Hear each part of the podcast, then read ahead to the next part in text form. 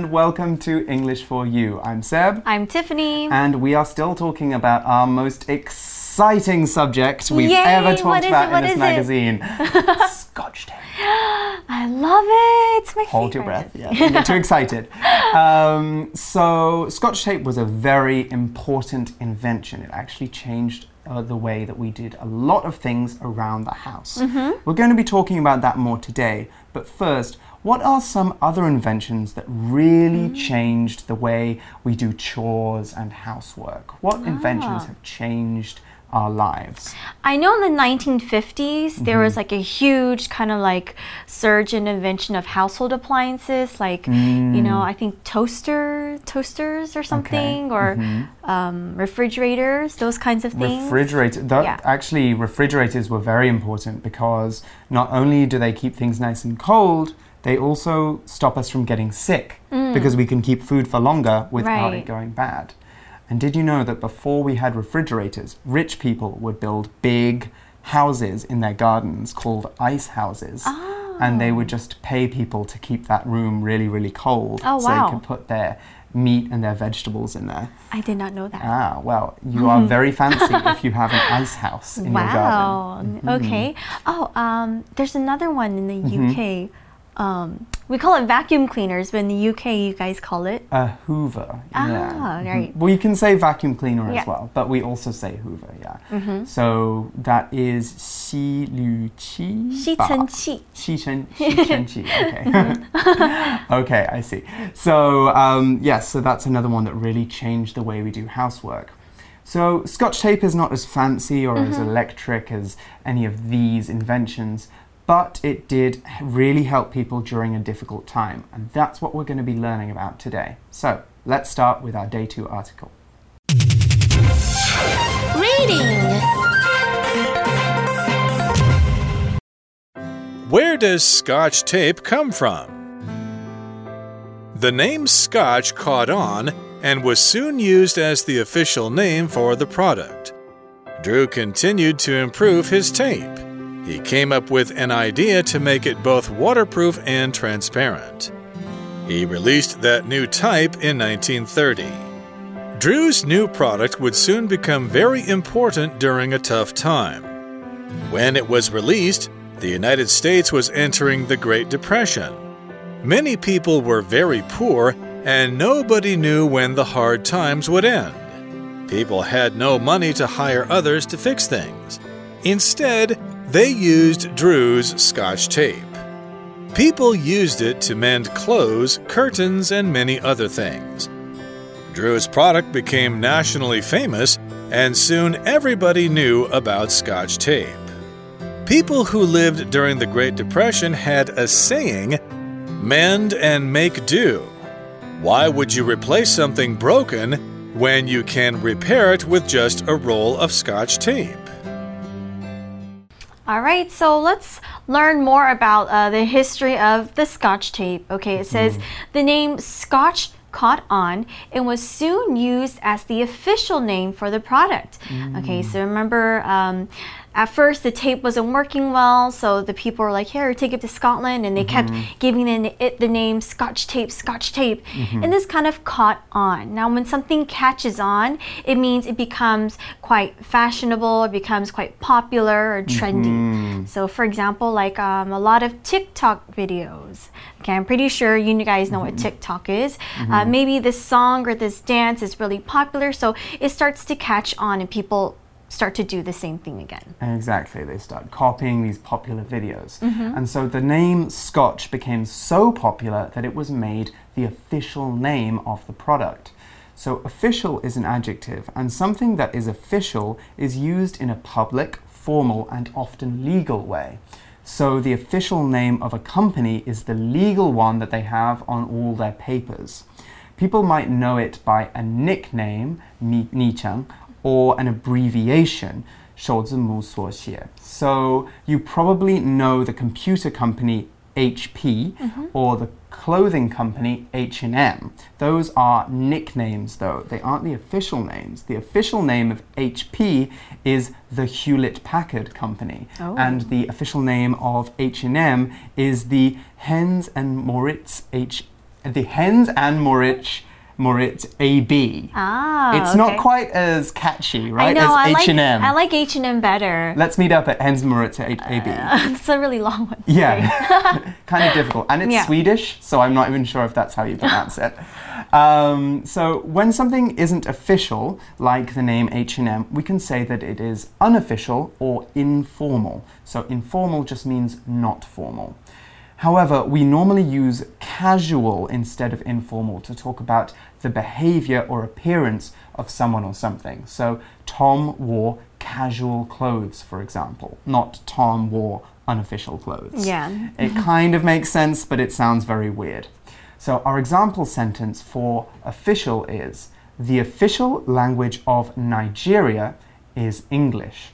However, people there also speak over 500 other languages at home. Wow. Mm, okay, so the main language, the one in all of the in the courts and on mm-hmm. TV might be English, but people speak many other languages in this African country. Okay, so let's carry on with the article. Drew continued to improve his tape. Let's find out how. Improve here is a verb and it means to make something better. Now, usually it's better than the previous thing. So, for example, if you got a bad grade on your test or project, you probably want to get a better grade, right? So, for the next test, you might try to improve your grade by studying harder or maybe trying to pay more attention in class and asking your teacher more questions. Um, if you want to improve, it means you try to do better than what you did before. For example, we can say, Brian practices basketball for two hours every day after school to improve his skills. All right, so how did Drew uh, continue to improve the table? It said he came up with an idea to make it both waterproof and transparent. Mm, Those are two very useful functions. Waterproof, 防水. When someone is, or it's not someone is waterproof, when something is waterproof, actually people are waterproof, but that's a different story. Mm. when something is waterproof, it doesn't let water pass through it. So your raincoats, for example, your yu are waterproof. They stop you from getting wet. Normally, we use waterproof to talk about the materials that clothes are made from. However, phones, watches, and other personal objects can be waterproof too. Those are the objects you can drop in the bath and they won't break. Mm. But don't drop your phone in the bath just yet. Yeah, make sure Yeah. that they're Check waterproof. it's waterproof first, and Yes. then and then you can drop it in the bath. because most of the time electronic products and water do not mix well. Yes, so yeah, definitely, definitely just check before you do that. Mm-hmm. Yeah. All right. So um, he wanted the tape to be waterproof and also Mm-hmm. transparent. So transparent basically is 透明. You're Mm-hmm. able to see through it. So for example, glass. Glass is transparent. You can see through glass. Mm-hmm. All right. Now, so he of course wanted to make the tape better because people were saying, "Ah, it doesn't work. It's not good." So he finally made things a little bit better, and then it says here he released that new type in 1930. Mm, okay, so this would actually be very important the fact that he released it in 1930. The article goes on Drew's new product would soon become very important during a tough time. Right, 1930 was the Oh, beginning yeah. of a very tough time. Now, tough is an adjective, and when an experience is tough, it's difficult and often unpleasant. You might hear people talk about tough times. These are periods of history or just certain days or years when things are difficult. There might be problems like war or fight fighting. Maybe if your parents divorce, you could go mm-hmm. through a tough time because it's very confusing and difficult for you. Or you might not have much money, you might be very poor and you're going through a tough time. So the United States was going through a very tough time when Scotch tape became popular.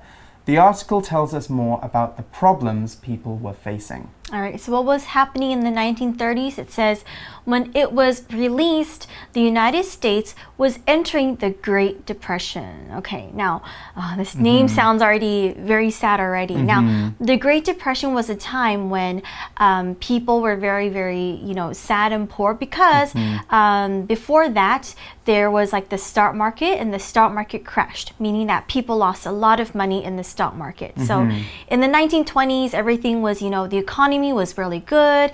Everything, uh, people were making money from stocks. People were making, you know, they were becoming richer. And all of a sudden, the stock market crashed and people lost their money. They became poor and the economy became very, very, very bad. So they went through something called the Great Depression. Yes, basically what happened, to make it very, very simple, is the government lost a lot of money, and it didn't just lose its money, it lost a lot of other people's money that they thought they could get back from the government. So then the government was like, We don't have any money, you don't have any money. Sorry. and there was this period where nobody had any money. Mm-hmm. Um, you might remember in 2008, or maybe you're Yeah. too young for that, but you're, I'm sure that your older brothers and sisters or your parents will be able to tell you that something similar happened recently. Mm-hmm. That happens sometimes. Anyway, the article says many people were very poor and nobody knew when the hard times would end. Okay, so actually, when the hard times would end is our grammar pattern today. We're going to show you how to make an indirect question. That sounds quite complicated, right? Don't worry, when you get used to them, you'll find indirect questions are fairly easy and extremely useful in English. So basically, what an indirect question is, or when we use an indirect question, is when we don't have all the information we need to make a sentence. So let's first look at a question, a normal question. What is his name? Okay, we would ask this question when we don't know what someone is called. Now, if I want to say that I don't know someone's name, um, but I don't, I don't have all the words to say that, then I can make an indirect question. This is a sentence, okay? So, how we form it is we take uh, the subject and the verb, and then we create, we use a noun clause to create the rest of the sentence. So, I, what is his name becomes I don't know what his name is. Okay, so here, what his name is, is the object for our verb know. Let's take a look at some more example sentences so you guys get a better idea. When will dad be home from the office? Okay, there's a direct question. If we want to make that into an indirect question, we say, I don't know when dad will be home from the office. Okay, so notice that when we're right, we're making a direct question, we invert the verbs. Okay, so we say, "When are you coming home?" When are.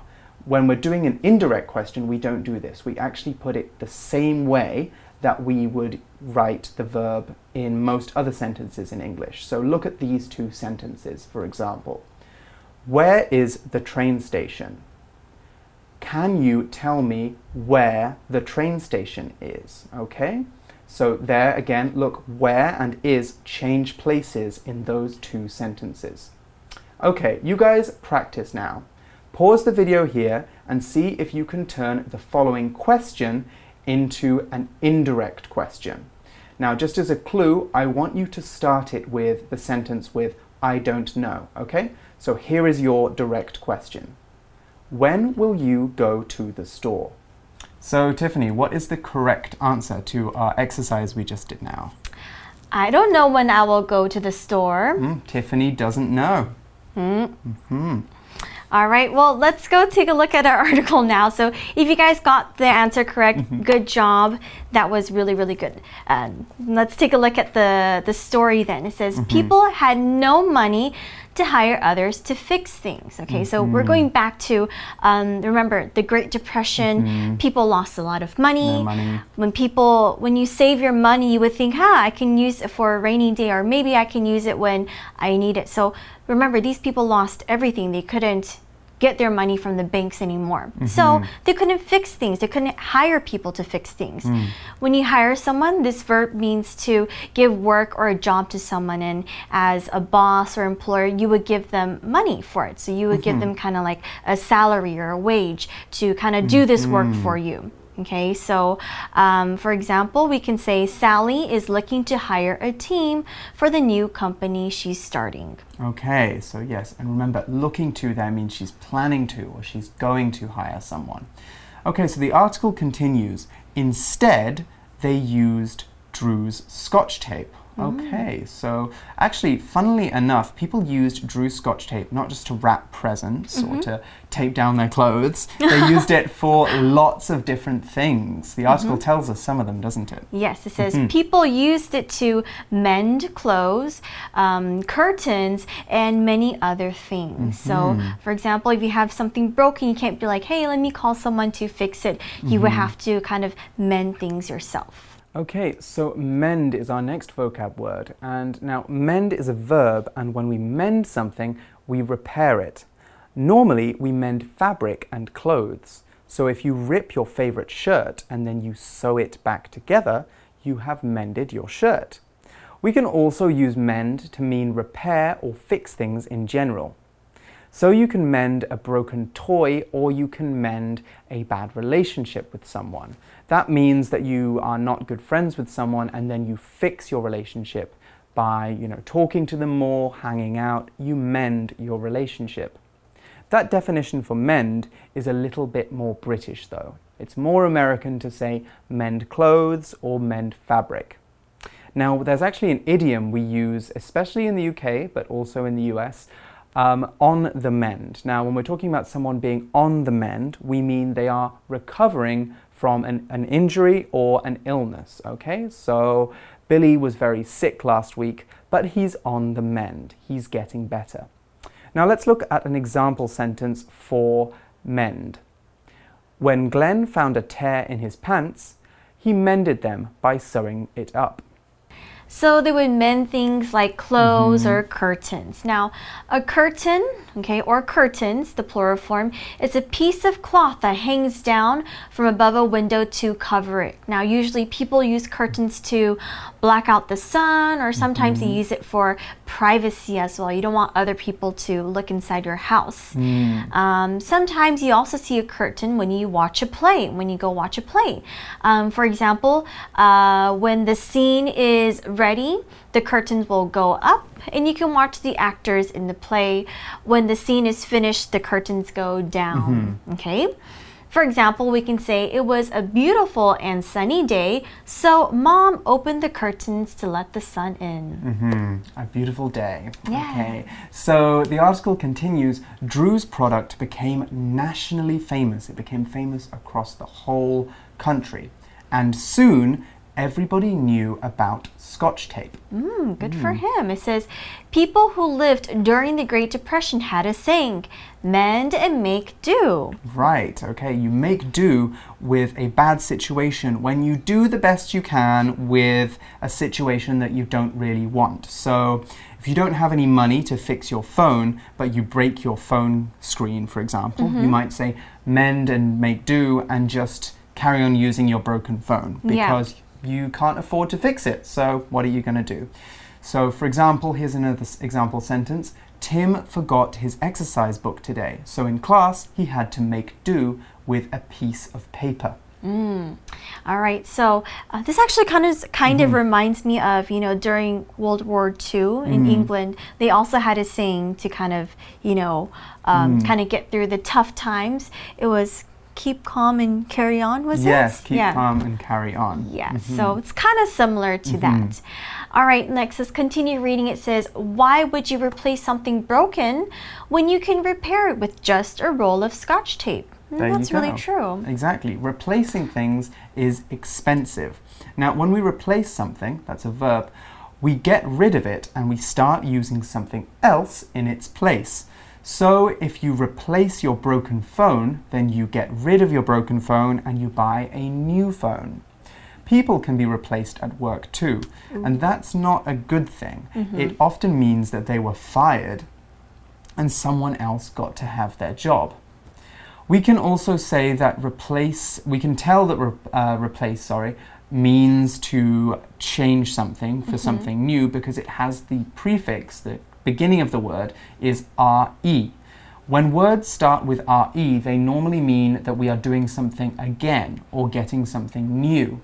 So, a couple of other words that we could learn that have the re prefix include recycle, so huishou, uh, repair, xiu, or return, which I think is huange moren. Mm -hmm. So, mm-hmm. like, if you don't want some a shirt that you've bought, you can return it to the store. So when her car tire, sorry, this is our example mm-hmm. sentence for replace. When her car tire went flat, Layla replaced it with a new one. Mm. So Okay. that's really nice then. It now we is. know where s- scotch tape came from. Oh, you almost forgot what the, the name of the tape. Almost, almost. But we know, we know, we know, we mm-hmm. know where the Scotch tape, the Scotch cape, Scotch- Scotch Scotch tape tape. came from.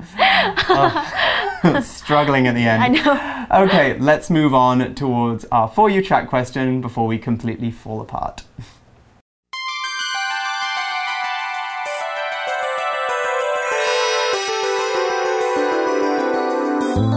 For you chat. All right, so our for you chat question for today is What do you think about the saying mend and make do? Do you think it's better to fix something instead of buying something new? I think it is. I think it is as well. Yeah. especially nowadays um, where you know there's climate change and you know there's you know global Mm. warming all these things we should stop you know buying new things and we can try to fix it instead i That's think a very good point. I didn't think about that. I was more thinking about, you know, saving money Oh, yeah. and how you don't always need to buy something. But it's true, when we buy Mm-hmm. new things, we throw the old things away. And that creates waste. That Mm-hmm. creates an environmental problem. So I agree with you. I think we do need to mend and make do more often. I think it, during the Great Depression, they were onto something. Mm-hmm. Okay, well, you guys can discuss that phrase now and share your opinions on whether it's better to replace something or uh, repair something, because sometimes you do need to replace something. When might that be? You guys talk about that, and we will join you again soon for more exciting articles. For English for You, I'm Seb, i'm tiffany and we'll see you again soon. Bye. bye. Where does Scotch tape come from? The name Scotch caught on and was soon used as the official name for the product. Drew continued to improve his tape. He came up with an idea to make it both waterproof and transparent. He released that new type in 1930. Drew's new product would soon become very important during a tough time. When it was released, the United States was entering the Great Depression. Many people were very poor, and nobody knew when the hard times would end. People had no money to hire others to fix things. Instead, they used Drew's Scotch tape. People used it to mend clothes, curtains, and many other things. Drew's product became nationally famous, and soon everybody knew about Scotch tape. People who lived during the Great Depression had a saying mend and make do. Why would you replace something broken when you can repair it with just a roll of Scotch tape? Vocabulary Review Official. The boss made an official rule that everyone must wear a suit from Monday to Thursday. Improve. William painted his house to improve the way it looked. Hire. Mr. Wong hired a man to clean his office every week. Mend.